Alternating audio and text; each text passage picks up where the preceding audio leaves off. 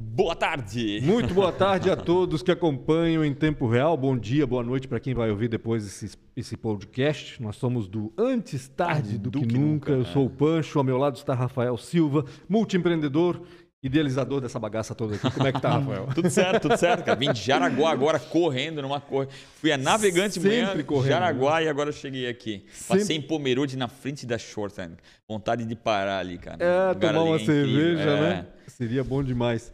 Para quem não conhece, Antes Tarde do Que Nunca é um podcast cuja proposta é conversar com presidentes, gestores, CEOs, CEOs idealizadores, palavra que tá na moda, né? inovadores, CEO, é. enfim, empreendedores. Quem faz a diferença aí na liderança de alguma organização aqui da cidade e da nossa região. Exatamente.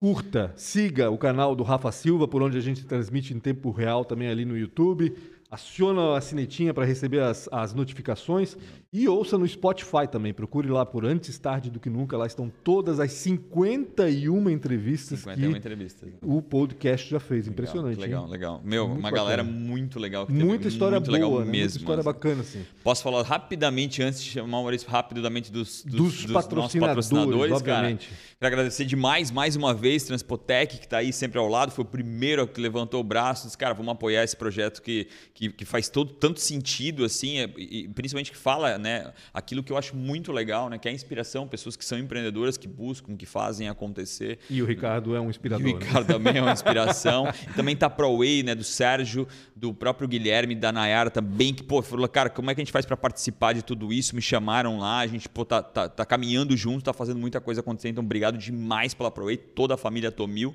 e também ao Ricardo e todo o time lá que se colocou, meu, loucamente todo mundo se colocou à disposição, que precisar da gente que na Transpotec vem para cá, a gente precisa botar uma empilhadeira lá no Centro de Inovação, a gente bota uma pilhadeira no Centro de Inovação. Obrigado mesmo aí a vocês. O apoio de vocês faz tudo isso acontecer. Quem tá aqui hoje, cara? Soube até banda que vocês Cara, tiveram, pois é, eu tô feliz da vida essa, de conversar é. com essa pessoa, porque a gente nos conhecemos desde a adolescência, na realidade, desde a época de colégio. A gente teve uma banda juntos. A primeira banda que eu toquei. Acho que tu também, né? Também, primeira. Também foi a primeira banda que ele tocou, foi bem divertido. A gente está aqui com o Maurício Zipf. Ele é um dos fundadores e agora conselheiro aí da Schornstein e também da CBCA, a Companhia Brasileira de Cervejas Artesanais, que incorpora Schornstein e outras cervejarias aqui do, da região sul. A gente vai conversar um pouco sobre toda essa história. E também faz parte aí de alguma forma, né, atua de alguma forma na, no conselho da Miller também, né, Maurício? Não, na, na realidade eu tenho uma relação indireta com o conselho da Miller por relação familiar. Ah, né? exatamente, exatamente. O... Esse é o, é o, é o caminho Essa ligação. Ali, é, eu né, sou direta. chamado herdeiro agregado, né? Sim, sim. É, a... eu, eu, eu, vou aproveitar a tua fala, eu adorei uma fala do Túlio lá do hotel, ele falou assim, o, o, o, como é que é? O ódio de todo sogro é um é um é um, um, genro. É, é um genro empreendedor. no teu caso deu certo, mas teve outros milhões de casos que, que, que, que não é fácil. Né? Não, e tem uma, uma história engraçada. História não, um conceito que eu aprendi. É, eu estudo sucessão de empresas familiares desde 2006. Caraca. De, é, desde 2006, sim. E a primeira frase que eu ouvi, do, do, na época, o mais conceituado professor nessa área, o professor Renato Bernheft, é que só existe uma pessoa mais odiada na empresa do que o filho do dono. que, é, é um genro é do, dono, do porque nem filho é e está se metendo no meio da confusão toda. Né? Então, querendo opinar. Então, desde aquele tempo, eu estou acostumado já com esse, esse meio de, de, empresas familiares, essa preocupação com sucessão, com preservação do patrimônio, do legado, principalmente. Uhum. Atualmente, eu sou associado do Instituto Brasileiro de Governança Corporativa, uhum. Uma das grandes preocupações no que se refere a empresas familiares é a preservação do legado também, né? Uhum. Existe o um negócio, é business, sim, mas existe toda uma história e, e o, o, Grupo Miller, que, assim, para um município como Timbó, sim. Ele, ele, é completamente entrelaçado no, na história de desenvolvimento econômico do município inteiro. É, né? e da região também, com certeza. É, então é bem legal acompanhar essa história, é bem interessante poder palpitar vez ou outra. e, e, assim, isso demonstra um pouco do mérito, né? De, de, de exatamente isso, porque uma coisa também, eu, eu, eu, eu, concordo contigo com relação à história do genro, mas tem realmente o genro que é o alucinado, que quer só, né, e tem o outro que não, né, cara, vai entender, vai, vai, vai atrás da informação e vai buscar, Sim. e eu senti isso até numa conversa que a gente teve lá, obviamente não, não colocando tudo, mas é, é, pô, o respeito que eles têm, né, pela tua opinião e o quanto tu, tu ajuda bastante isso, e eu acho que a Shorts é talvez o grande, né, o grande espelho de tudo isso, né? Ali, ali é, é, é mão na massa forte, né? Sim, na, na história, a Schonstein foi fundada em 2006, tá? Já, Seis? que- É, 15 Aliás, anos. completou 15 anos esse mês, né? Mês 15 passado. anos. Não, Isso, mês passado, né? Mês passado. É, a- Schonstein foi uma ideia que nasceu numa sala de aula. Legal. Eu, eu não sou idealizador do projeto da Schonstein, Aham. é, mas dois dos nossos sócios, eles estavam fazendo um MBA em gestão empresarial da Getúlio Vargas. Que legal. Desculpa, não sei se pode falar nomes tudo, e tudo marcas. Pode falar falar o que tudo, quiser, é, não tem problema. é. Sem E- censura aqui. Exatamente. é. E o trabalho de conclusão de, de, de curso, elaboração de um plano de negócio. Na época, a Eisenman já começava a virar uma referência no Brasil inteiro. Né? Grande, pô, grande projeto do Juliano, do, do, do seu Jabas. É, e eles pensaram assim, pô, é, como é que a cidade mais alemã do Brasil não tem uma cervejaria? Já existia Eisenman, já existia Bierland, Uhum. em Timbó já existia Bort, já existiam algumas, né? E Pomerode não tinha E, e Pomerode não ainda. tinha. A cidade, na época, chamada de mais alemã do Brasil, né? Sim.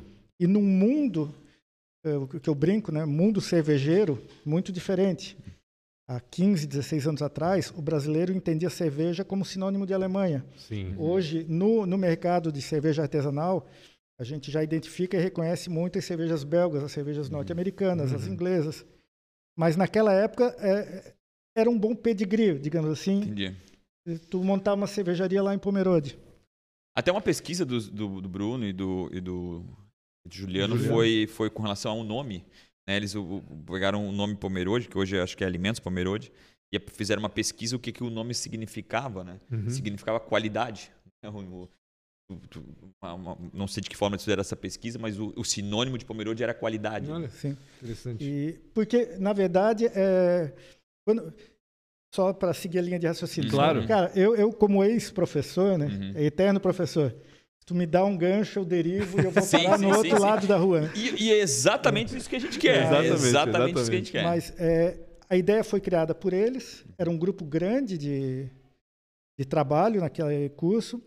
É, dois acreditaram no projeto, outros talvez não que não tenham acreditado, mas Uhum. não tiveram muito tempo, não tiveram muito interesse. Não se dedicaram tanto É, quanto os tinham outros. outras atividades, mas esses dois eles foram atrás de outras pessoas para participar, para viabilizar isso. Nisso entrou mais um outro sócio lá de Pomerode. E um dos dois idealizadores é meu cunhado. Uhum. E na época eu entendi um pouco de cerveja, muito pouco, por acompanhar e por ser fã do projeto da Eisenman. E eu já era, já era estudioso da área de marketing, eh, já era professor, Uhum. sempre estudei muito, muito e lecionei comportamento do consumidor e também branding, desenvolvimento Legal, de marca. brand. Bacana. E na Que há época 15 anos atrás ainda era algo bem novo, né? era bem novo, tanto que não hoje, era é pouco, hoje é pouco Não. aplicado, né? Mas na época ainda Não, era bem não. novo. Né? Não, não era nem branding, né? É, é Era a palavra, né? posicionamento de Posicionamento marca forte. É isso, verdade, é É, verdade. então, eu, a- essa, essa é a minha fonte, essa é a fonte que eu sempre bebi. Tá? Eu sou Uhum. um discípulo de Kotler, do- da velha guarda, de- na, na, na questão de posicionamento de marca, é, Al Rise and Jack Trout. É, então, eu, eu gostava de cerveja, eu Uhum. tinha disponibilidade de tempo, eu tinha uma empresa de, de TI com meu irmão, o Pancho Sério? Que também. legal, não sabia disso. Cara, em- pô, agora eu vou derivar de novo. Manda, manda, vai, deriva. É, por incrível que pareça, em 1996, nós abrimos uma primeira desenvolvedora web do estado de Santa Catarina, uma Caraca. das primeiras, Filter, né? a Filter. A Filter Tá. assim, Caraca. Comecei a aprender a programar HTML na mão. Pô, ó, esse negócio de internet parece que vai pegar, vai precisar de prestador de serviço. E, e foi um começo legal, foi pô, muitos anos, hoje a Filter não existe mais, mas foi um tempo muito bom, de muito aprendizado, que acabou me levando para o mundo de, do marketing. Teve algum cliente é, da região aqui, não? Que, que de Nossa. certa forma derivou ali da Filter, não? Alguma empresa que, que saiu Tu dali vai dentro? Não vai lembrar agora, também, né? É. Não, não, mas assim, talvez tu conheça, quem trabalhou com a gente um bom tempo foi o Marco Neumann. Ah, Sim, almocei com ele ontem ainda. O, o Sim, Marco, exato, o Marco exatamente. trabalhou com a gente. É que eu trabalhei bastante com a Filter por dois motivos. Primeiro, a gente fez o site da TV Galega, se eu não me engano, lá. Ou da CIB, eu não lembro agora. Um dos sites a gente fez e foi o Marco Neumann, É. que era o programador. E... Na verdade, como a gente era, eh, no início, o único prestador de serviço Sim. nessa área, a gente fazia o site de praticamente todo mundo, né? Eu lembro que eu estava Da- sempre com o Marco para, enfim, afinar o, o projeto, né? E outra vez eu fiz uma cobertura para eles, especial da Oktoberfest. Passei um mês ali, os 15 dias, na realidade, de Sim. festa, fazendo diariamente, Meu. publicando no site da Oktoberfest, que o domínio era da Filter, né? oktoberfest.com.br. Eu lembro muito bem disso, foi muito bacana. Isso foi 2003, se eu não me É. engano. olha Ma- só. Mas, enfim, eh, eu, eu ainda era sócio da Filter, mas eu já não estava mais no dia a dia. Uhum. E aí perguntaram se eu tinha interesse de embarcar no projeto de cerveja. Uhum. Pô, mas claro, né? Óbvio. e, muita gente disse, pô, como vocês tiveram sorte na, na sequência de eventos. Eu, sim, a gente teve um pouco de sorte, mas foi tudo muito planejado. Uhum. Entre, entre a, a concepção, a formação da sociedade Uhum. e o início das obras, foram uns 18 meses de intervalo. Mas por Caramba. quê? Porque aquele imóvel onde hoje é o nosso bar da fábrica, o Knipe, toda Uhum. aquela estrutura que inclusive eu te encontrei faz uns Aham, aham. Aquilo tudo fazia parte de uma massa falida, Uhum. Que teria que ser desmembrada em lotes Uhum. para ir para leilão. E a gente, com uma visão já estratégica de explorar o turismo, eu sou muito fã disso. eu- Uhum. Inclusive, agora eu sou, fui eleito vice-presidente da Associação Vale da Cerveja, né? Legal. porque eu, eu tenho uma visão muito de utilizar o turismo para Uhum. desenvolvimento e fortalecimento de marcas. né? É, a gente esperou o desmembramento, correndo o risco de não arrematar o lote que a Sim, gente sim. queria, mas tivemos sorte, arrematamos, isso foi em 2005. E a gente arrematou uma construção caindo aos pedaços. cara. Prédio tombado pelo patrimônio histórico, caindo aos pedaços, a gente não tinha cervejeiro, a gente não tinha a menor noção de que equipamentos a gente ia comprar. A gente não tinha nada. A gente tinha um prédio caindo aos pedaços com uma caldeira gigante lá dentro E que a uma gente boa teria que ideia. tirar. Eu ia falar isso, uma boa ideia na E, a- cabeça. e aí, numa das primeiras reuniões, pós conseguir o Hum. lote que a gente queria, cheguei para os meus sócios e falei, cara, o negócio é o seguinte, a gente vai inaugurar dia 8 de junho de 2006. Isso era que data? Isso era, eu acho que era setembro de 2005. 2005. Certo. Aí, obviamente, a primeira reação é, tu és maluco. E tinha um motivo de escolher 8 de junho? Exatamente. Aí, aí que eu digo que muita gente acha que tudo foi sorte, né? Uhum. Dia 8 de junho a gente inaugurou, dia 9 de junho começou a Copa do Mundo na Alemanha. Ah, certo. E Aí aí, os olhos fiz- se voltaram para Pomerode, porque é a Aí- cidade mais alemã do Aí, país. então, antes de ter uma logomarca criada, Aham. eu contatei na época a Ana Paula Ruschel, Uhum. Me lembra quem é na palavra? Oficina das Palavras. é uma Oficina assessoria de imprensa Cara, sensacional. eu, eu contratei ela numa startup, a mulher é um, Ela é um- 57 é. É um é, canhão. inserções, cara. A mulher Então, colocou na. e ela tinha recém saído do grupo RBS. Uhum. Então, na verdade, antes de existir a Oficina das Palavras, nós fomos o primeiro cliente da Ana Da como assessoria depois- de imprensa. depois de sair da, legal, da RBS. legal. E eu falei, Ana, então vamos, vamos pegar esse link. Pode, pode, desculpa, Maurício, pode continuar. Ela fica mostrando. A, a Melissa, ela é intrometida. Deixa eu até te atualizar para te saber. O objetivo dela é tirar a nossa É, É, atenção. tirar a atenção, nossa atenção. exatamente. Então a Melissa faz isso, ela vai entregar água no meio de todo mundo agora aqui, né? Mas. E a gente esqueceu gás de colocar água antes, né? Sem gás, por favor. Bom, mas tanto faz, é indiferente. É, é. Desculpa. Ma- Mas, enfim, é, Teve a antes, Copa de do Mundo ter, na Alemanha? antes de ter agência de propaganda, eu já acertei com a Ana, prestação Uhum. de serviço, e falei, Ana, eu sou meio retardado eu quero inaugurar um dia antes da Copa. Daí Ela falou, pô, Maurício, perfeito. Então, o resumo da história é o seguinte, a gente inaugurou dia 8, dia 9 ao meio-dia começou a Copa com o jogo da Alemanha, no dia 10, a Ana ligou para mim e disse, Maurício, a Globo Nacional entrou em contato se vocês permitem que eles instalem uma unidade móvel do lado da cervejaria Imagina. para fazer inserções ao vivo Não, nos jogos César. da Alemanha De jeito de antes, nenhum, jeito né? antes do início do jogo, no intervalo e no pós-jogo. Caramba. Tu permite? Eu, cara, eu não só permito, como eu pago o almoço e o chopp da equipe. Mas é o máximo que eu posso. Cara, a gente a gente estava recém-inaugurando, já Na não tinha época, vendido né? um Imagina. litro de Sim, cerveja sim. ainda, né? E o investimento, E- falando em imóvel, falando tudo isso, cara, já é uma, é uma- eu imagino que seja obsceno um investimento desse, né? Foi, e na época era assim, foi um sacrifício maior ainda, porque a gente estava comprando tudo muito no risco, tá? Uhum, uhum. A gente, a gente não entendia nada do negócio. Uhum, cara. uhum. A gente não entendia nada do negócio. A gente sabia que tinha potencial, É, eu, eu tinha algumas boas ideias de como desenvolver a marca, de como evidenciar essa relação com a Alemanha. O que tu falasse de qualidade, só para eu derivar de novo. Sim, Claro. sim, sim. O, o que Até tu vai falasse- falando, só vou pegar água pro Pancho que a Melissa não, viu. tá tranquilo, imagina, não precisa. O, o- o que tu falasse da relação de Pomerode com qualidade Sim. é, é algo que, na verdade, é um.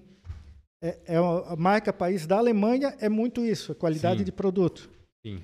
Então, também, uma das estratégias que a gente usou nos primórdios, pô, quando os nossos vendedores e distribuidores iam sair para vender Schonzen por aí, ninguém sabia o que era Schonzen. Sim. Ninguém que. ni- Ninguém. Pô, a Eisenbahn era conhecidíssima, Sim. Schonzen era só mais um nome alemão que.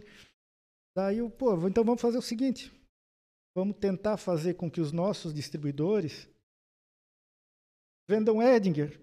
Pô, Edinger é uma, cidade, é uma cervejaria alemã Sim. conhecida no Brasil inteiro na época, talvez a Foi a cervejaria. primeira cerveja diferente que chegou É. no Brasil, eu acho, lá de fora, né? A primeira cerveja de trigo, pelo menos. Eu, mi- a minha iniciação É, na não- eu não- cervejaria, nas cervejas é. diferentes, foi com a Erdinger, justamente. Né? E, e ainda é uma das maiores cervejarias Sim. alemãs. E aí, na época também, então vamos fazer o seguinte, de novo, eu estou voltando a Kotler, a, Uhum. a fundamentos de, de desenvolvimento de marca, é estratégia de posicionamento por absorção. Uhum. Entendi. Então, cara, tu chega lá vendendo Edinger, Uhum. Cara Edinger ele conhece, Coloca Schornstein do lado para... e ele vai achar o preço meio elevado, e aí tu Uhum. aproveita e diz, olha, eu tenho uma marca alemã, feita na cidade mais Caraca. alemã do Brasil. Então, o que todo mundo diz, pô, quanta sorte os caras tiveram. Cara, a localização ali Uhum. foi estratégica, a Sim. data de inauguração foi estratégica, algumas ações no início foram muito estratégicas, e, e a utilização, sendo um pouco repetitivo, mas é o meu defeito, de turismo, que é um discurso que eu sim. bato muito assim, ali na Uhum. Associação do Vale da Cerveja, cara, um, o turismo como multiplicador da tua marca. né? Uhum. Então, já desde o princípio, eu tive uma preocupação de fazer um jogo americano simples, de papel, aquele jogo clássico, Sim? mas muito bem diagramado. A gente fez numa, numa diagramação de jornal da década de 60, com fatos, curiosidades sobre o mundo da cerveja. Por que não beber estupidamente gelado? Por que a Uhum. importância do colarinho? E É, era um, é um momento, mestre era um momento de, de educar esse novo consumidor, Claro, né? Porque claro. a cerveja artesanal estava aparecendo, né? Perfeito. E aí tu tinhas que passar essa informação que o consumidor não tinha. Né? E além de Até- educar, desculpa interromper, não, não. mas pelo fato de estar muito bem diagramado, Uhum. qual virou o, o comportamento padrão? Eu posso levar um disso para casa porque Ah, eu quero que legal. emoldurar e Sim. botar no meu barzinho, na minha bacana. churrasqueira. Então, a gente sempre foi muito cirúrgico nas ações, como a gente fazia milagre, não tinha verba de comunicação. Uhum. Estou falando de uma época em que a estrutura administrativa da Schonsen era eu e mais uma menina. Eu brincava, na época eu ainda lecionava, eu dizia, olha, o departamento, o organograma do departamento de marketing da Schonsen tem um diretor de marketing que sou eu, tem um gerente de marketing que também sou eu, tem um analista de marketing Eram que 10 sou eu, ramais da mesma pessoa. e tem um rapaz que de vez em quando a gente manda para banco, coisa que ah, às vezes sou eu também, né? Cabe a mim. Então não tinha muito recurso, mas eu acho que a gente fez um bom trabalho e senão não estaria 15 anos no mercado. Certamente. Hoje a gente está presente em todos os estados do Brasil, assim. Eu, eu queria um pouco mais dessa, desse momento, que até acho bem colocado do Pancho aqui, pô, praticamente não existia, né? Há 15 anos atrás, a, a cer- a cervejaria artesanal não existia. O valor, eu, eu, eu acredito que lá no começo ainda tu tinha, tinha um valor mais alto do que uma cervejaria normal e, e bem Certamente. conceituada, porque na época a cervejaria era cervejaria, ou é, cerveja era cerveja, né? Como é que foi esse trabalho? E principalmente porque a, guerra é com, sei lá, tu não tá fazendo uma Um guerra com, né? é, tá fazendo Um uma guerra gigantes. é gigante, né? Um, criando aí um, um problema. Como é que foi isso? Eu- eu- obviamente aqui tu já passa um pouco que, que, que essas, que o marketing, mas no começo mesmo é, é uma dificuldade, né? Cara, era, era muito difícil. E, a E gente, no começo foi chopp, né? Depois que foi só invasado, chopp, né? A gente começou a invasar em garrafa no final de 2013 apenas. Uhum. Caraca. É, a gente demorou muito, a gente demorou muito mesmo para invasar em garrafa. Hoje a gente tem as latas Uhum. também. E aí era B2B. Né? Sim, No começo, total, né? Total, B2B. Total, total. E, mas o, o que que, assim, foi legal para a marca Uhum, nascer em Pomerode. uhum. Uhum. É, então, começamos com capacidade mensal de, acho, 4.500 litros, um pouco mais. Meu Deus. E não tinha nenhum cliente. Na verdade, tinha um cliente, que é um restaurante típico ali de Pomerode, o Wunderwald, do seu Mazico. É, então, primeiro, vamos, vamos ter que aproximar o público da micro-região da cerveja artesanal. Tá, Uhum. isso não é difícil, porque já tem Eisenbahn, já tem Bielan. Já tem meio caminho andado, vamos dizer E, assim. mas eu tenho que desovar a produção. Eu tenho, então, no primeiro momento, o Que que, a gente fez? né? Ainda tem isso. A gente começou, eu fiz uma análise da, da vida noturna da região Uhum. e eu vi que a quinta-feira à noite era órfã. Uhum. E aí eu já tinha esse viés que o Pancho conhece bem de gostar do rock and roll. Sim. Eu comecei a levar bandas para tocar nas quintas à noite. E como realmente a, a região estava órfã nessa noite, Uhum. cara, começou a vir gente de Blumenau, de Jaraguá do Sul, Bode, Virou o point da quinta-feira. Então, é, só, só para dizer, ah, a produção de 4.500 litros. É bastante, tá, pessoal? Uhum, uhum, para uhum. aquele momento, só Sim, no uhum. chopp. é. Quando a gente levou das aranhas, a gente Com um numa, canal de venda, noite, praticamente. a gente vendeu 1.100 litros de chopp. Caramba. Poxa. 25% da produção numa Caraca. noite. E, então, no começo, a gente usou o bar de fábrica para E lembrando, a Shorstein já nasce naquele prédio que ela tá, ou ela. Porque eu lembro, a minha lembrança é que ela nasce na- ali naquela, naquele. onde é o bar ali, né? Ela nasceu ali onde é o bar. Ela nasceu ali, né? Ali onde é Ah. o bar, sim. A fábrica nova eh, foi inaugurada em- no aniversário de 10 anos, em 2016. Tanto que a chaminé Sim. dá nome e é o rótulo da cerveja, né? Tá naquele, tá no Tá bar, né? É tombada pelo patrimônio histórico, É né? Tá, tá ali. Mas voltando à questão de educação e até de ampliação de mercado, uma coisa que eu percebi é que eu entendi muito rapidamente. Ah, Eu falo eu, pessoal, mas é porque Sim, eu, É eu grupo, fui claro. Um mero executor naquele momento. Sim, sim. Ah, todas as ideias eram partilhadas e aprovadas com os demais sócios, tá? eles deram todo o respaldo, eh, apoio necessário, compreensão dos momentos difíceis, assim, não, não, não teria nada se não fosse os sócios daquela Uhum, época. e depois eu acho que a gente entra na história da CBCA que é muito bonita, um, um furacão que eu entrei em, em julho de 2019 e não para nunca. Mas naquela época eu comecei a, a ver que a gente estava. Era legal ter a- a- o bar da fábrica ali, mas a gente estava num ambiente extremamente hostil e competitivo pela proximidade com Bieland, Zembier, eh, Eisenbahn, Bork, Heimat e Dayal, todas já Uhum. existiam. Daí Eu comecei a mapear em Santa Catarina o que eu chamei de áreas virgens, o, o- o Oceano Azul. Uhum, Claro. uhum. E eu percebi que a região de grande, da Grande Florianópolis, Eisenbahn já era presente, a Brahma dominava completamente, mas tinha muita, muito potencial ali. Né? Fui para lá, prospectei distribuidores, encontrei um. Cultura cervejeira, de novo, tu não Uhum. empurra a goela abaixo, tu tem Uhum. que f- ensinar, tu Formar, tem que educar. né? Formar consumidores. Fiz algumas degustações, o nosso chopp Pilsen não era fil- filtrado. É o Uhum. modelo tradicional alemão. Como Floripa, eles eram, na maioria, bebedores de Brahma, encaravam a turbidez como um problema. Entendi. Então, pô, então vamos um adequar defeito. o produto a- Ao a- desejo do ao desejo do consumidor. Então começamos a filtrar a cerveja, que é um processo que, que tem seu custo financeiro, que envolve perda de cerveja no processo de filtração, envolve a perda de um dia, ou aumento de um dia de processo. Entendi. Mas é um mal necessário.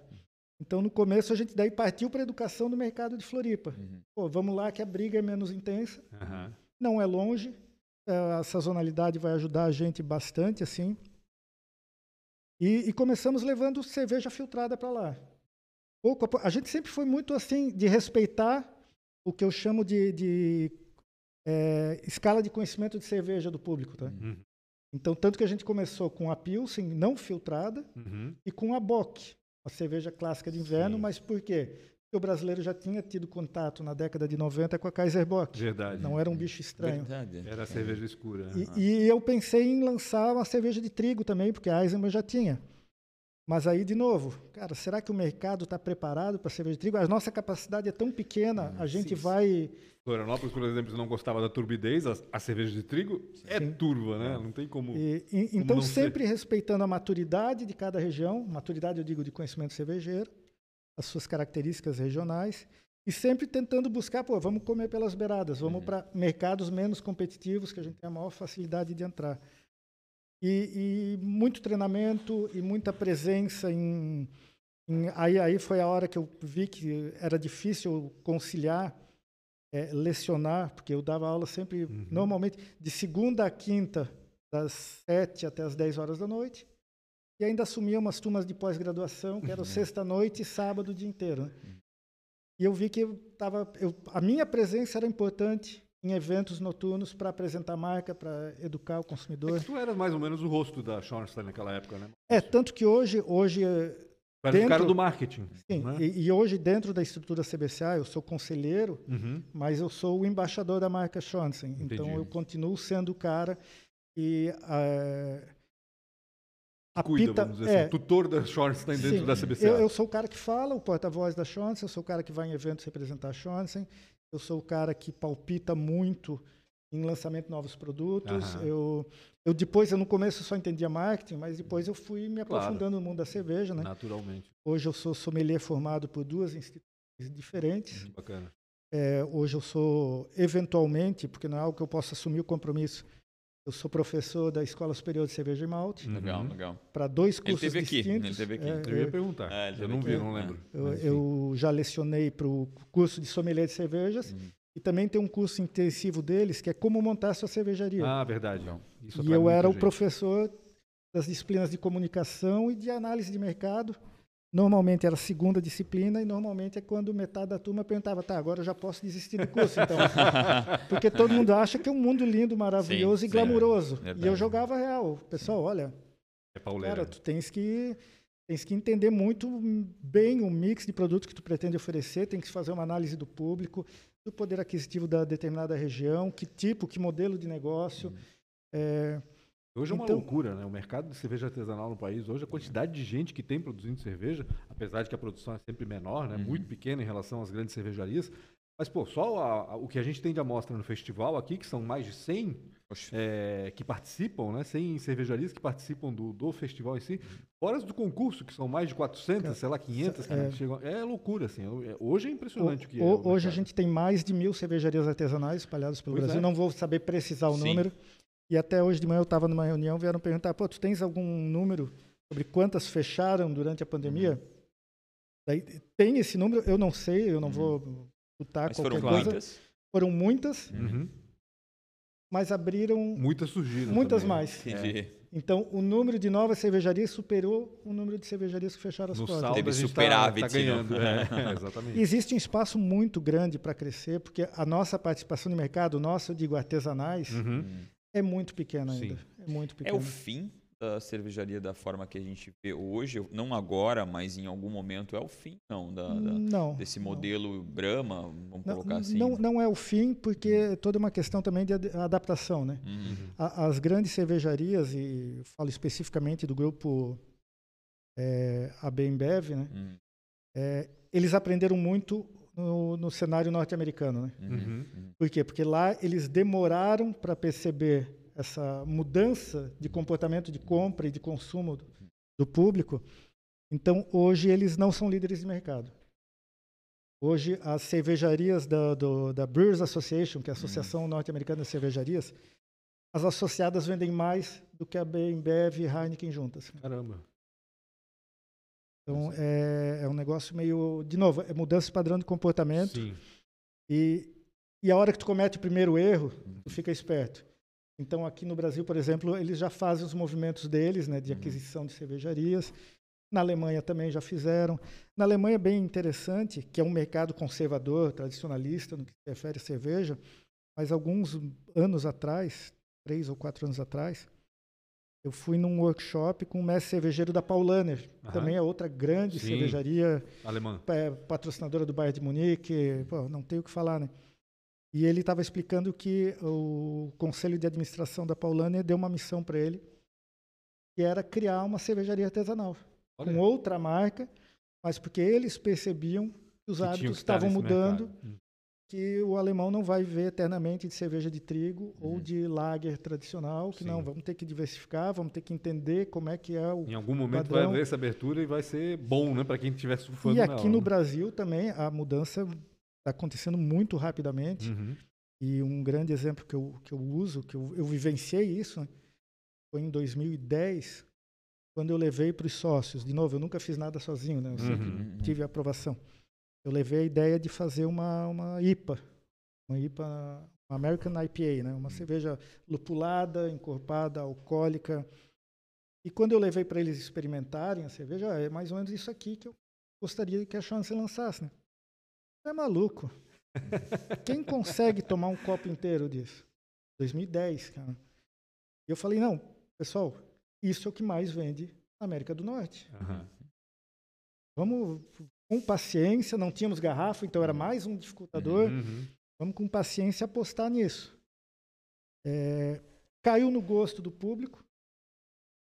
A Schonsen, pela questão turística de Pomerode, começou a ser uma cerveja é, desejada pelo Brasil cervejeiro. Aham. Eles não tinham acesso ao produto, só vindo para Pomerode ou aqui para Santa Catarina. Isso é até melhor, né? De certa, Então. de certa forma, né? E- Essa e aí, escassez, ó, né? Aí é que eu digo que existe sorte Ah, também. ah, ah. Existe sorte também. Aí, então, a gente era uma marca desejada, existia uma demanda reprimida Uhum. por Schonsen. Começou a haver o aumento de interessados em IPA. A gente começou a invasar em garrafas no final de 2013, se eu não estou enganado. No concurso brasileiro 2014, a gente ganha a medalha de ouro com a IPA. É. Isso que eu ia dizer, a IPA da Schornstein era meio que o carro-chefe, era meio referência já, no, no já, estilo, né? já, e para a empresa, por incrível que pareça, Eu lembro porque eu gostava de IPA, IPA. gosto ainda, mas pra mim a referência era Schornstein. Caramba, a IPA da Schornstein pra E- mim é, o- é a base. Então, vamos então dizer assim. pensa o seguinte: a gente tinha uma demanda reprimida, Uhum. a gente lança o produto em garrafa, a gente é medalhado com a medalha de Sim, ouro. imagina. Então, isso ali trouxe um, um período de, de muita prosperidade para a empresa. Ca- Cara, era assim, foram anos, sem exagero, pelo menos dois anos, e não conseguia atender pedido. Caramba. Quer dizer, eu ligava ao distribuidor de São Paulo, olha, eu quero tantas caixas de cerveja. E, cara, eu posso te entregar 70% disso porque eu não quero furar com o Sim, distribuidor claro, do Paraná, sim, eu sim. tenho que, vamos fazer um bem bolado.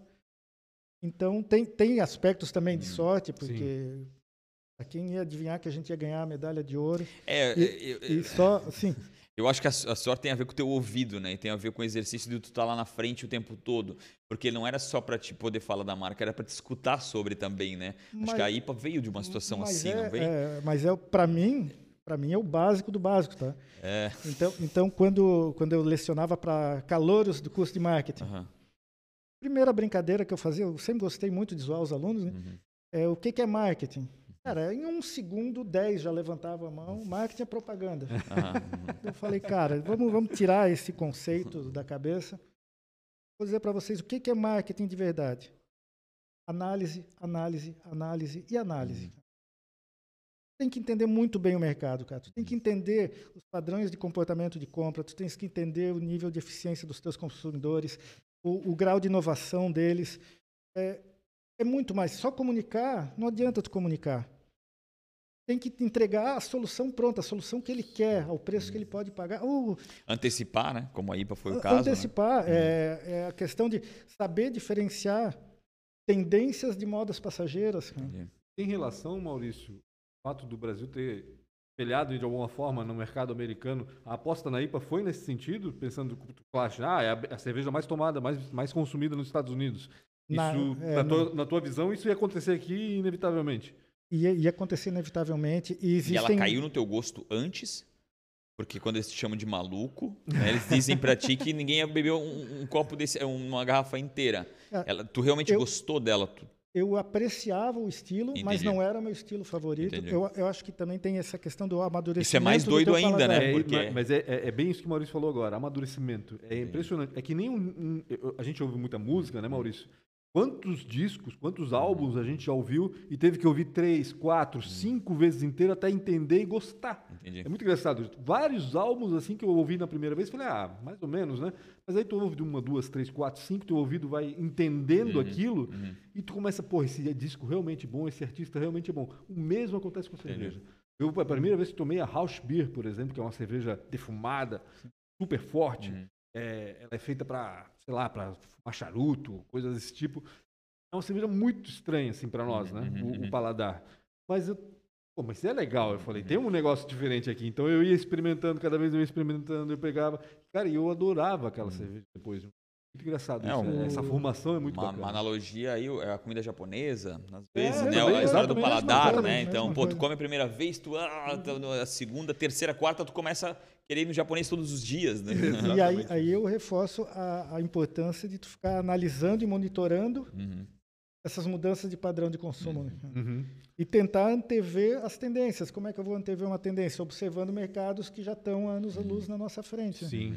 Eu até brinco, né? Que, Unidos, né? eu até brinco, né? Que existe um- um- um- como é que é? uma máquina do tempo do futuro, né? Pô, o mercado americano é um pouco disso, né? Claro. Tu vai lá, tu olha, tu diz, cara, tem muitas coisas que acontecem lá e vão vir. Tem muitas que vêm e não, não viram, né? Mas tem muitas coisas que vêm e ficam, né? É, e desde 2012, obviamente que 2020 não, né? Criei a rotina de pelo menos uma vez por ano fazer uma viagem cervejeira. Uhum. Legal. Então eu vou observar mercados que estão à frente Hum. E vou observar mercados que estão atrás. Claro. Então, por exemplo, eu fui dois anos seguidos para Portugal, entender a Uhum. cena cervejeira.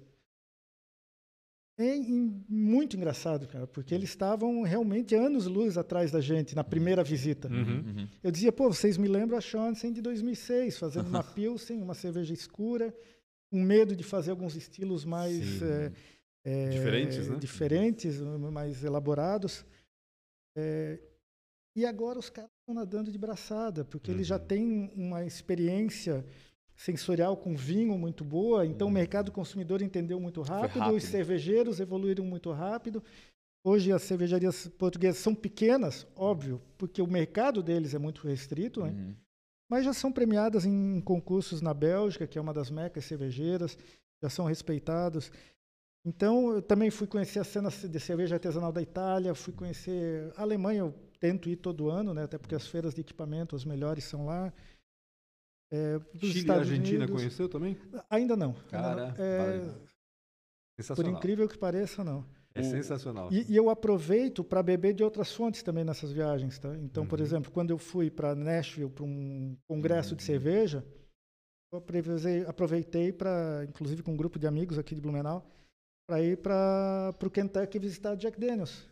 E, pô, como é que Jack Daniels trata o turista, como é que é a Sim. experiência. Ah, isso é bacana. né? É, então, tu vai bebendo de outras fontes dentro do segmento Lógico. de bebidas e alimentos, é, porque tem muita coisa que tu É adapta, né? É Eu- aquela máxima da propaganda, né? Nada se cria, tudo se copia ou tudo se transforma. né? É, e, e às vezes tu não olhar para o teu próprio mercado e olhar mercados diferentes também te traz uma inspiração Sim. diferente, né? Então, é, isso, é, isso, é, isso é muito importante, sair um pouco da bolha, às vezes, da cervejeira e, e buscar fora a inspiração. E, e modestamente eu digo, não é só na bolha cervejeira, tá? É, é, me parece que, é, inclusive, a pandemia acelerou ainda mais isso. A gente está num período que o empreendedor, o empresário, ele tem que se adaptar muito rapidamente. cara. Sim. Antigamente, tu podia sentar, planejar com É que calma, hoje as coisas acontecem numa velocidade Muito, alucinante. muito. E, e- Vão e e a vão pandemia mesmo, o que fez, né? Tanto, É. tanto assim, a, Uhum. a nossa realidade. Nós somos uma empresa pequena, né? Mas eh, quando deu o boom da primeira onda, em final de março de 2020, cara, as reuniões do conselho de administração se tornaram semanais. Caramba. Por quê? Porque a gente precisa dar a resposta imediata. o Rápida, CEO, Uhum. Não dá para esperar, né? O mercado não enlouqueceu, espera.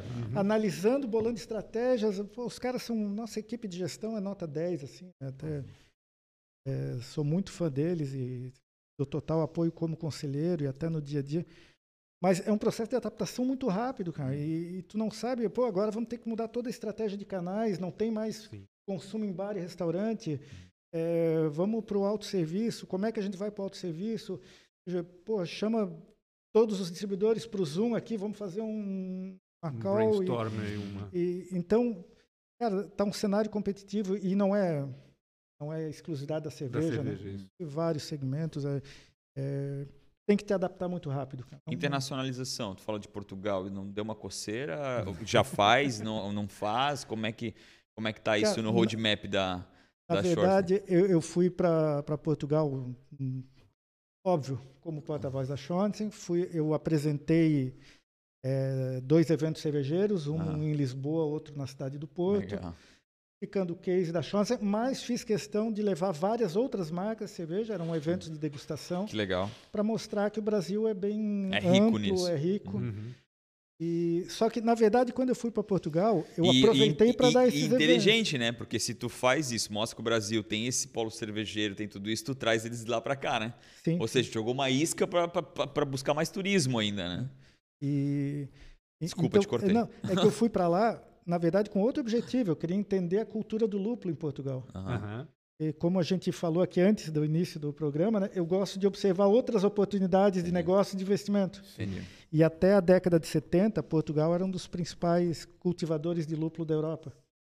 Só que aí quem cultivava achou que não era uma, uma cultura muito rentável, abandonou em detrimento de outras Uhum, uhum. culturas.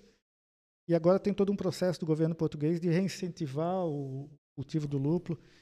Então, de novo, eu fico analisando muitas coisas assim, né? Eu, eu gosto de ver o que está acontecendo em quase todas as áreas, né? Essa conversa é apaixonante. Acho que a gente vai ter que estourar uma hora essa vez, hein? É, o, o- o- posso rapidinho Claro. pincelar, né? É, é, e essa, eu pensei agora como oportunidade, né?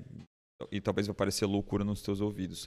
Mas essas cervejarias que quebraram aí ou que estão passando dificuldade, não é uma oportunidade para vocês em, em adquirir mais outros modelos, coisas assim? Não faz sentido nenhum, Outras acho, né? marcas É, também. outras marcas e... Ah, Na verdade, é assim, como eu, como eu falei para vocês, a, a- CBCA, ela, a minha primeira reunião com o nosso CEO, porque ele era de outra Uhum. O que, cervejaria. que é CBCA? Eu- Então, é, eu é, eu entro sobre nessa essa seara agora. é.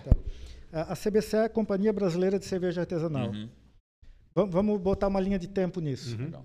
É, em junho ou julho de 2019, o nosso então diretor executivo eh, procurou nós, sócios da Schonsen, eu já não estava mais no dia a dia da empresa, né?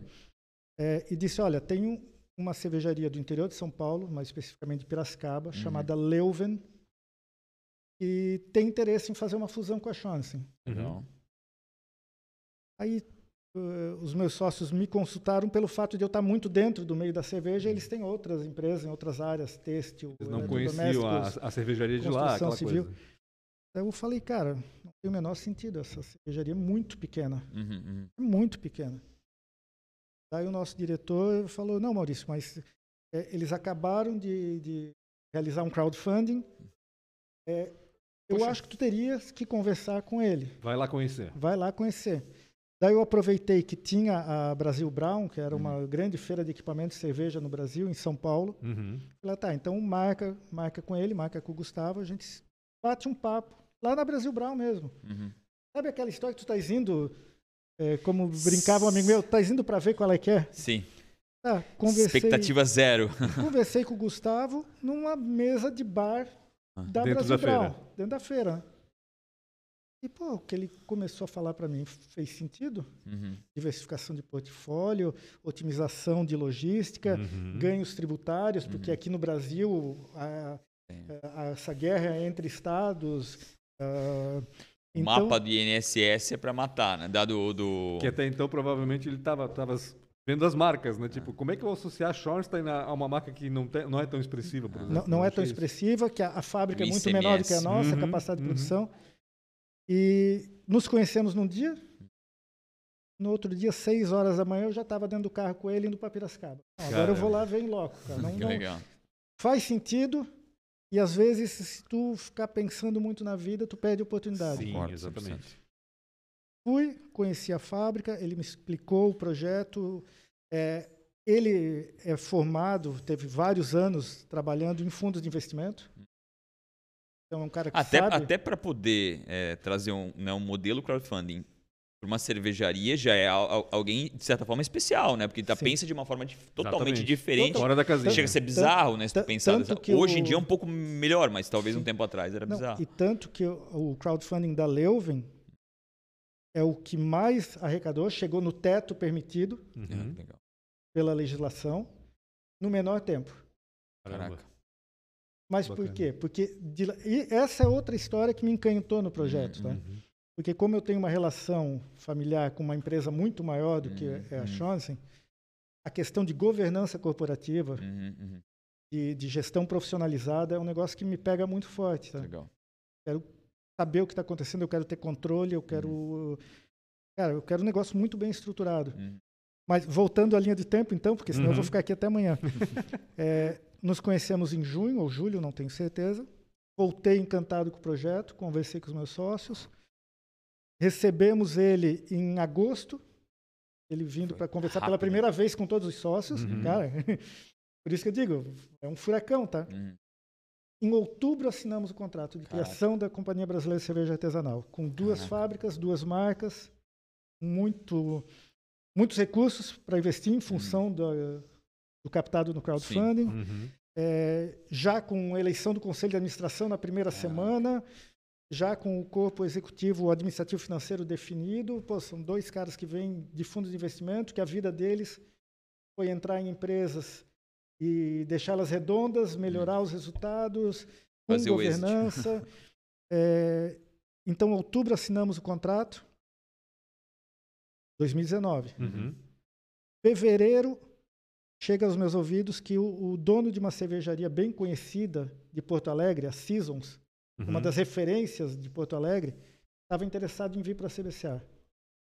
Olha. Daí o, o Gustavo perguntou, Maurício, e aí, boto fé ou não boto fé? O Gustavo também está entrando no mundo da cerveja, ele é, Sim. ele é negócio. né? Eu falei, cara, sou muito amigo do Léo, se quiser é eu da ligo para ele né? agora, ligo para ele agora já. Ah, então liga, Pra ver se é real mesmo. não vamos perder tempo. Uhum. Então a empresa foi criada em outubro. Em março de 2019, no Festival da Cerveja, 2020, daí, 2020. 2020, Season já entrou pro jogo. Uhum. Que legal. Já entrou pro jogo. Cara, que beleza. velocidade isso. Em abril, em abril a gente pensou, pô, negócio de cerveja, até porque a gente deu o nosso eu, explicar, voltar um passo, tá? Uhum. Nosso conselho de administração é composto por sete membros. Três representam a Schonsen, Uhum. três representam a base de investidores da Leuven. Uhum. É é uma estrutura societária bem complexa, inclusive, tá? Porque a gente está É, falando eu de uma penso, série de inclusive, holdings. no, no, no, no, no, no contrato, no, no, no acordo de cotistas, como É. vocês conseguiram desenvolver isso tão rápido. Cara, é, Cara, porque isso é. isso foi um, Dá até espasmo pensar é, nisso. um escritório de advocacia aqui de Jaraguá do Sul, um de São Paulo, desenhando a quatro mãos, eh, reuniões diárias. Mas, mas enfim, então são três representantes Schonsen, Hum. três representantes Leuven, Uhum. e nós temos um sétimo conselheiro que é o externo, barra independente. Hum. E, e esse cara, ele trabalhou durante muitos anos no grupo Heineken. E ele era o diretor do segmento craft da Heineken. Ah, então, até o início de 2020, ele cuidava das marcas Eisenbahn, Baden-Baden e Devassa. Uhum. E esse cara já nas primeiras reuniões falou, olha, bota na cabeça de vocês que o negócio de cerveja é muito distribuição, tá? Uhum. Produzir é importante, produzir com qualidade é fundamental, mas é distribuição. Uhum. Então, criamos a CBCA em outubro, adquirimos, a- o- incorporamos a, A Seasons, Seasons. em fevereiro barra março. Uhum. Em abril, a gente incorporou a maior distribuidora de cervejas artesanais da cidade de São Paulo, a Caraca. Fábrica 75. Legal, hein? E aí, pô, não, agora deu, né, cara? Vamos- agora pé, pé- pé no freio, né? Pelo menos na embreagem, não precisa Pé, nem ser. no freio. Daí, em maio ou abril, nosso CEO ligou para mim, porque sabe do, do meu histórico rock and roll, tudo. Ah. Falei, ó, Maurício, fui convidado para um evento em São Paulo, em prol de uma, de uma ONG de defesa do meio ambiente, não Uhum. sei o quê. E vai estar lá o Matt Sorum, que é ex-baterista do Guns N' Roses, ex-baterista do The Cult, ex-baterista do Velvet Revolver. E convidaram a gente para ir lá. Vamos levar a nossa. Qual era o objetivo? Levar a cerveja. Claro. Vamos levar a Ah. cerveja. Eu não pude ir no dia, me arrependo até hoje. No fim, o Matt Sorum Foi o gostou. nascimento de um filho, não? Que tu não foi? Ah, ah, Olha, praticamente, é, praticamente. Depois ainda que eu vi que, que rolou um som e tudo mais, eu- mas, mas enfim, daí era só para apresentar os nossos produtos pro cara. Uhum. O cara, na brincadeira, falou: pô, meu sonho é ter uma marca de cerveja, porque eu sou muito amigo do George Clooney, Olha só. que acabou de ganhar muito dinheiro com uma marca de Tequila, tequila. né? Tequila, né? É, tequila. Da- né? da- daí, o- quando o Gustavo falou, eu disse, cara, às vezes o que parece ser uma loucura Pode é a ser, sacada, né? A exatamente. diferença do louco pro gênio é a ideia que Uhum. deu certo, É né? exatamente isso. E, enfim, já nesse período, criamos uma cerveja chamada The Drummer, Olha que legal.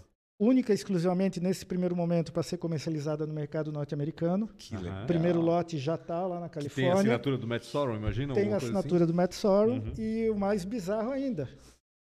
Hoje o Matt Sorum é sócio da Companhia Brasileira de Cerveja Olha Artesanal. só, que bacana. que Que Então bacana. temos uma relação muito próxima. Temos a companhia, tá? Eu- Aham. Eu, eu só participei de uma call com ele, não tive a oportunidade. Convidou a gente para ir para Califórnia e veio o Covid. e- Não Deus, teve que- como. ma- ma- Mas, enfim, aí é que eu digo que é um furacão, tá? Então, Sim, então as coisas entrou vão acontecendo rapidamente, né? Agora, essa semana, posso falar em primeira mão, até porque. é, era- Exclusivo. Bota, que botar uma É, vinheta, exa- né? Exatamente isso. é. É, eu estava justamente é, recebendo a nova equipe comercial É. para a região da Grande Florianópolis, que a gente incorporou o maior distribuidor da, da região de Florianópolis, montamos o CD em Tijuca, já está instalado, fui Que visitar legal. ontem. Que legal. E a questão de novas cervejarias, voltando ao, Uhum. ao cerne da coisa, é, é, Ele é praticamente, professor, né? Aham, Tu viu que ele aham. dá a volta, Vai- ele não, não, esquece o ponto. A né? linha, né? Praticamente raciocínio. toda semana a gente conversa com alguém. Alguém nos aborda. Por quê? Porque a gente é, não, é, não, é, não é falta de, de modéstia, tá? Uhum. Uhum. Até mesmo porque não Até é porque um a gente mérito... não aceita, né, Pancho? Esse negócio de modéstia aqui a gente não, aceita, não não. é um mérito meu, mas a gente criou uma estrutura é, organizacional, administrativa, de governança, que as outras cervejarias elas têm muita paixão Sim. e pouco Hum. profissionalismo. Algumas Entendi. têm muito profissionalismo e pouca paixão. Esse ajuste fino entre os Que dois legal. fatores é muito leve. É que é engraçado, porque a impressão que eu tenho é que o mercado cervejeiro é muito parecido com o mercado artístico, né? Porque O artista sabe fazer música, sabe fazer teatro, sabe Tenho fazer produção tua. cultural, mas para administrar e para gerir isso tudo, ele não é tão bom. Eu acho que o cervejeiro tem um pouco disso, porque querendo ou não, o mestre cervejeiro, aquele que bota a mão na massa, é um artista também, né? Para compor tudo É. aquilo. E isso eu aprendi já antes, muito antes da cerveja, cara. É, cara, lidar com um designer, com um estilista e agora com mestre cervejeiro é muito complicado. cara. Porque tu tá, tu tá falando de ego. cara. Ah, E, aí- e aí eu tenho que o aspecto sentar. Eu, criativo, eu tenho, né? eu tenho que É. sentar para o mestre cervejeiro, ele vem com uma, uma cerveja espetacular. Eu tenho que dizer para ele, cara, tá espetacular, tá nota 10. O mercado não quer isso. Não. Mas não vai pro O time. mercado não está pronto. Manda pro concurso, É. talvez, T- mas não pro Tanto que a mercado. nossa IPA, Boa que é o ideia, nosso, já. a, a nossa IPA, que foi premiada, é o nosso carro-chefe. Quando eu desenhei, a gente chama desenhar a cerveja, né? Uhum. Definir as Uhum. características sensoriais. Eu não sou cervejeiro, tá? Eu sou Uhum. marqueteiro e Mas é sommelier, né? hoje, né? É. É, eu falei, cara, eu não quero a melhor IPA do Brasil. Eu quero a melhor relação custo-benefício do Uhum. país. Uhum. Esse é o É. posicionamento que eu quero para esse produto. E no fim foi o que aconteceu. Tipo, quem, quem já é muito iniciado no mundo da cerveja, compra a nossa IPA porque ela, é- ela entrega o que foi oferecido por um Uhum. preço justo.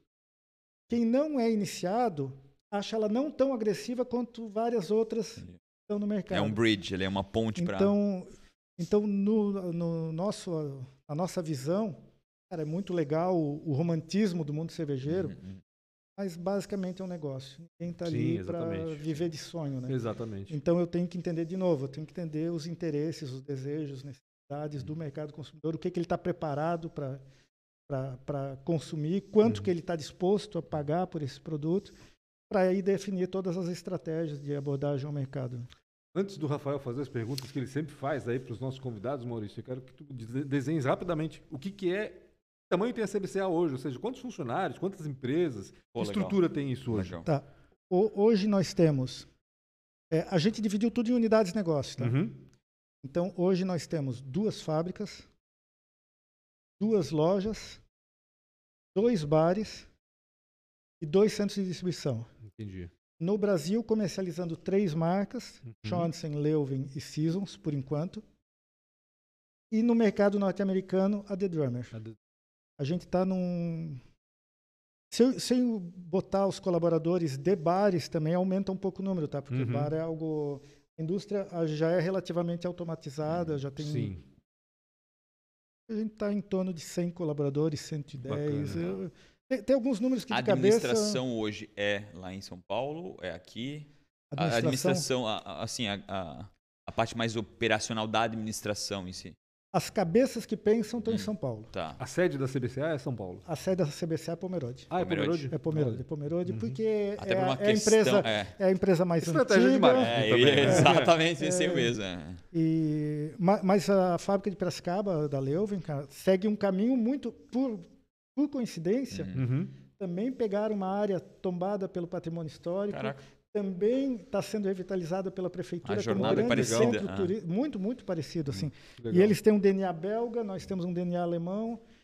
é, mas, eh, enfim, perdi a pergunta agora. Não, Tá, estava os falando da Não, estrutura, era né? estrutura. Já, já É. explicasse bem, É. acho que está bem E- claro. ma- mas a questão da, da, da cabeça estratégica, Hum, hum. que é Piracicaba hoje, mas assim, hoje eles estão em Pomerode. Uhum. Entendi.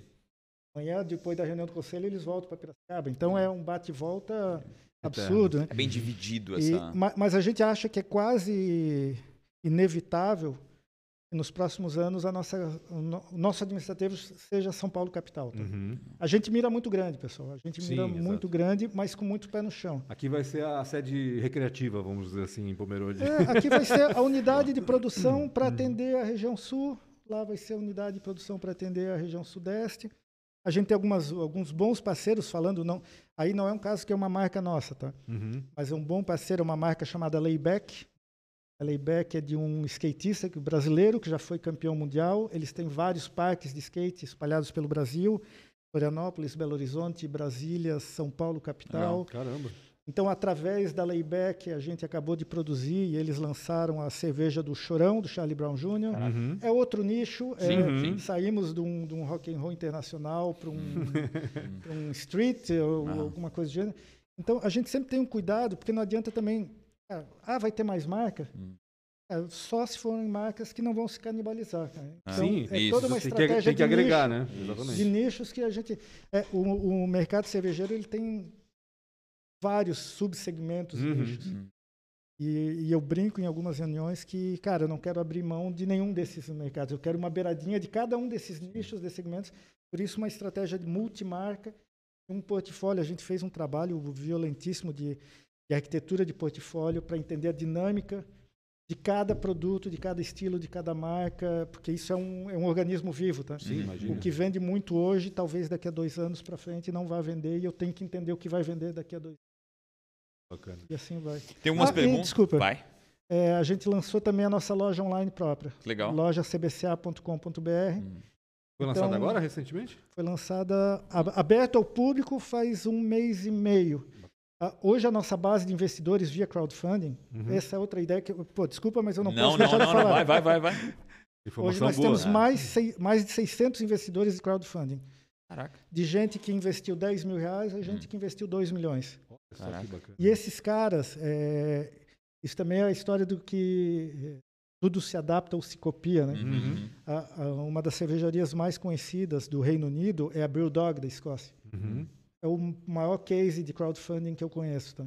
Caraca. Então também tem, tem a gente aprende, né? Uhum. Nesse caso a Leuven aprendeu e Uhum, replicou para a gente. Mas essa base de consumidores, eles não são simplesmente investidores. cara. Por quê? Porque eles são sócios da empresa. Claro. Uhum. Então eles são consumidores vorazes, são defensores da marca. Então Eles São embaixadores, né? né? É, São- são embaixa- embaixadores da- da embaixadores da marca. marca. E aí, é, ao invés de lançar a loja online para todo o público, Ah, a gente abriu para eles primeiro. Entendi. Até para, olha, Legal. é um protótipo, galera. Claro, então, é, todos testem. os erros, todas as falhas. E o resultado está sendo muito melhor do que a gente imaginava. Agora, já agora aberto para o época de público. pandemia, né? E, e a gente está começando agora a ter as cervejarias convidadas na loja. Ah, bacana. Então, a gente não quer restringir esse canal para as nossas próprias marcas. Ah, mas vocês vão vender cerveja de concorrente? Sim, sem problema nenhum. Que Legal. no fim das contas, né, Maurício, aquela história, a união faz a força, a gente sabe muito bem.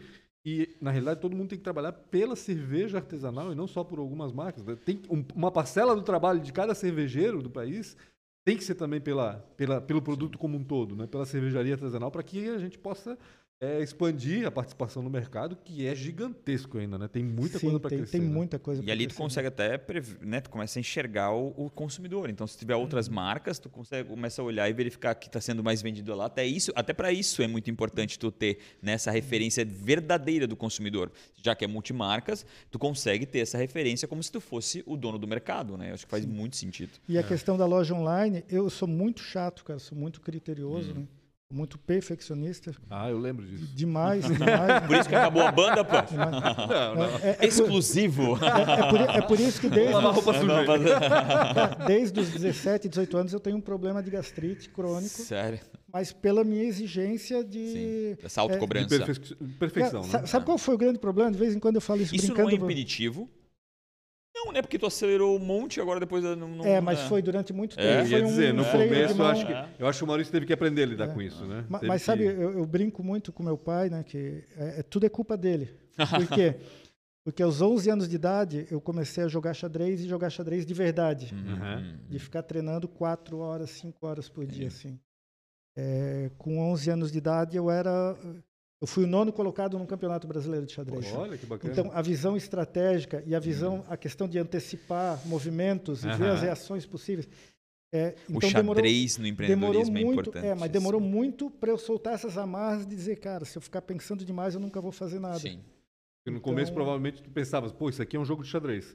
Aí depois tu percebeu, não, não é exatamente um jogo de é, xadrez, eu é. vou ter que relaxar não, um é. pouco, porque a Exatamente, coisa é Até mesmo, até mesmo porque demorou para eu entender o jogo de xadrez ele é um ambiente controlado. Eu sei o número de Exatamente, casas, eu exatamente. sei o número de peças, Tu eu sabe- sei o movimento tá das ali, peças. o teu, o, teu, o teu rival tá bem É. identificado, né? E no mercado, não. Né? Não no é assim, mercado, exatamente.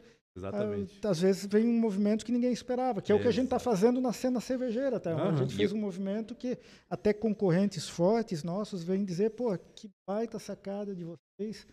É, como é que ninguém nunca pensou nisso? Eu falei, Uhum. cara, méritos da equipe de Piracicaba. A gente Legal. comprou uma ideia muito boa, a gente Legal. apostou e não demorou muito para Uhum. para decidir. Né? Aí que eu digo, É. eu soltei o freio de mão e, cara, É E não demorou muito para trazer resultado, né? Porque se atrai mais gente ainda, é porque a coisa realmente E só, tá ah,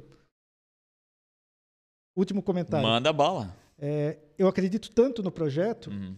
que eu, além de ser sócio da Schonsen, eu sou investidor da Leuven. Que legal, que legal. Eu Poxa, fiz meu é. investimento lá, inclusive eh, deixei isso bem claro para os outros investidores. Eu disse, cara, eu não estou não tô vendendo um sonho, tá? Eu estou Claro. comprando um sonho também. Claro. O meu tá muito na reta também, né? Eu tô, eu tô aqui e já investi em duas rodadas de captação distintas. Legal. Investi, continuei acreditando, abriu mais uma rodada. Pô, eu vou investir mais um pouco. E vamos em frente, cara. Que Não- bacana. Eu não vou poder fazer todas, obviamente, mas pelo menos uma aqui eu vou fazer, né? E qual foi a maior dificuldade ou a péssima, uma péssima escolha que tu percebe? É, são, eram várias, tô te livrando. tá, tô te livrando. Essa aqui é a melhorzinha ainda. A péssima É. escolha, no caso, Schonsen Não, ou não, qualquer não coisa? tua, não, Maurício. A ideia, a ideia aqui é saber por trás do empreendedor, Cara, né? E assim, geralmente também as coisas boas e as coisas ruins, né? Essa, essa é uma, um eu pouco vou te mais. né? falar assim, é, sem, sem vergonha, tá? Uhum. Na verdade, o que eu virei foi o resultado de um grande erro. né? Que legal. Que quando eu, eu fiz vestibular, eu, pô, eu tinha aquela pressão, eu me inscrevi para fazer engenharia mecânica na Federal de Santa Catarina. Uhum. E por que, que eu me inscrevi? Porque era óbvio que eu não ia passar, e aí meus pais não iam encher meu saco. Cara, e eu passei. e eu caí no meio de um bando de CDF, uns nerds absurdos, eu Sim, só é querendo tocar rock and Referência roll, no estado e no país, né? eu- eu só querendo tocar rock and roll, e daí fui um péssimo aluno, Aham. desleixado, mas não sei por que os professores, mesmo com notas ruins, gostavam, então meu primeiro emprego foi dentro do laboratório Sim. de materiais, Aham. de engenharia mecânica, Uhum.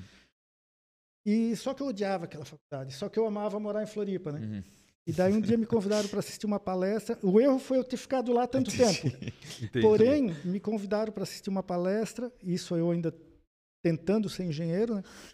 E a palestra era como lançar produtos de sucesso no mercado. Olha, Que legal. Aí daí, veio uma. daí eu saí da É. palestra, eu aí fui, te apaixonaste fui pelo, pro orelhão na época. pelo marketing Sério? e E eu falei, ó, pai. Ninguém lembra disso, né? Que a gente É. ficava na fila do orelhão, né? Esperando na fila do orelhão, né? É, ninguém Com lembra disso, ainda, Não era nem cara. cartão ainda, É. talvez.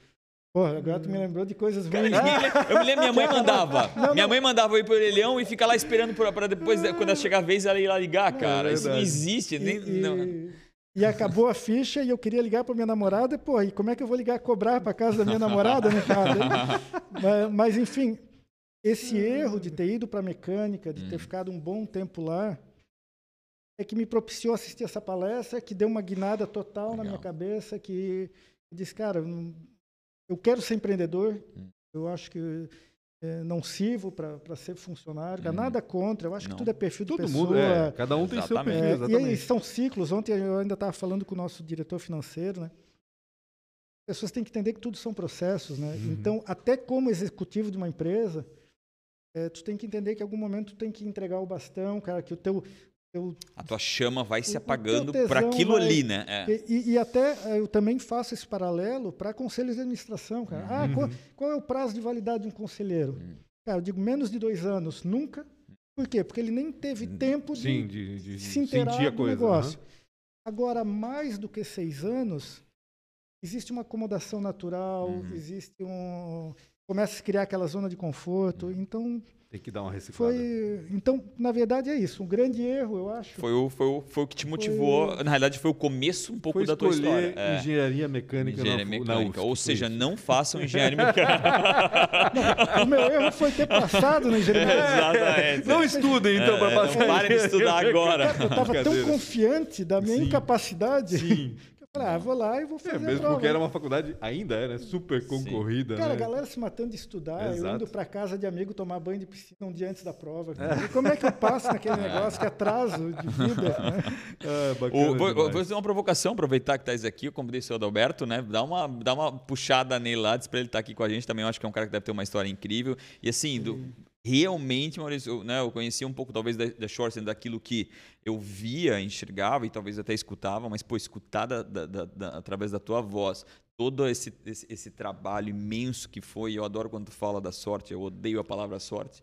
Inclusive, a, a, a- minha logo é, é, um, é um trevo de três folhas, porque eu não acredito muito nela. Então, eu acho muito incrível isso. Obrigado demais, assim, do fundo do meu coração, por ter Não, pô. tirado o teu tempo para vir aqui falar um pouco e- Eu- e, ser, e- e ser inspiração aí pra gente. Ah, É, certamente. eu, eu que agradeço o convite, pô, é um prazer enorme estar aqui com vocês e passo agora ao vivo o convite. Espero que vocês venham nos visitar. A fábrica está de portas abertas. Gostaria muito de apresentar para vocês a nossa estrutura. Legal. A gente está em tempos de pandemia, enquanto Uhum. todo mundo está com o freio de mão puxado. A gente acabou de investir em novos equipamentos, em ampliação da- das duas fábricas, eh, ampliando força comercial, Legal. trazendo bons cervejeiros para o nosso time. A gente está. Eu, eu, particularmente, eu estou muito otimista, tá? Eu acho que a também partir de, de outubro em diante vai ser um. A gente vai ter um boom de dois anos aí. É um boom, literalmente, uma É, explosão. Uma explosão absurda. de dois anos. né? E, e nós, da CBCA, o que a gente está fazendo é deixando a casa muito bem arrumada, bem estruturada, hein? Aproveitar para acompanhar esse crescimento, Uhum. porque não adianta o mercado todo crescer Lógico. e tu não ter capacidade de acompanhar esse crescimento. Né? Que bacana. Então, é um. Gostaria muito de receber vocês para mostrar. Certamente. Vou sequestrar o punch e vou levar Não, ele vamos, lá. vamos, vamos, é, vamos é, combinar um dia, fechou. um fim de semana, sei lá, não Fechou. sei, o dia que for melhor para vocês, a gente vai com certeza. E fica a dica para você também, visita a loja da Schornstein é ali em. Pomerode, que é muito bacana. Toda não só a loja, área. mas também o Ah. bar, né, que é referência ali na região. E toda aquela área tá ficando muito bacana, Tá, né, Maurício? é, Tá é, um- Pomerode, é, Pomerode é um baita de um case É. turístico. Verdade. E eu falo isso com um pouco de dor no coração, porque eu sou nascido em Blumenau. né? mas tá Então- pertinho, rapaz. É, mas é, é, é algo Praticamente um que- Acho que eu vou fazer um loteamento lá, cara. Tô- juro por Deus, tá devendo dois terrenos lá e, meu Deus, Pomerode daqui a alguns anos. Em cara. dezembro, em dezembro Ah. inaugura o Alice Park, Exato. que é mais um, De quem que um é? equipamento turístico. Do, do Tito Fiedler também. Ah, é gente deles? gente Ah, tem- deles. tem Ah, um dos nossos aí. sócios na Schonsen é sócio deles também. Também, nesse- é um, é um grupo grande. Em que lugar que é ali? É no, no acesso ali à cidade, né? É, Naquela- é, é, eu não tenho certeza, mas é- eu acredito que é perto ali do, do complexo onde é feita a festa pomerana. 21 cara. de Ah, janeiro, acho que É, a a 21 rua, de janeiro é assim. aquela É avenida, aí, é né? deve 21 ser de janeiro. naquela extensão da avenida. É na 21 de janeiro. Não, bacana Legal, demais. legal. Mancho, obrigado demais aí. Obrigado também pela Que terça-feira participação do quem é. Melissa? Pegamos ela de cara. É, assim, pegamos a gente ela sem. É, a Não gente tem vai problema. A gente vai anunciando aí na terça-feira. não- Tomil?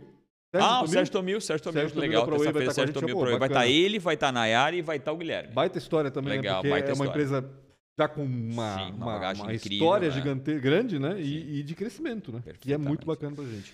Gente, Obrigado obrigado, pela participação de todo mundo. Terça-feira, então, a partir das 16 horas, também conhecido como Exatamente. 4 da tarde. Quatro da tarde. A gente vai conversar aqui com o Sérgio Tomil da ProWay. Maurício, obrigado Maurício, de novo. Valeu, obrigado pessoal. demais, o Até mais. coração, cara. Até mais. Até Um mais. abraço a todos.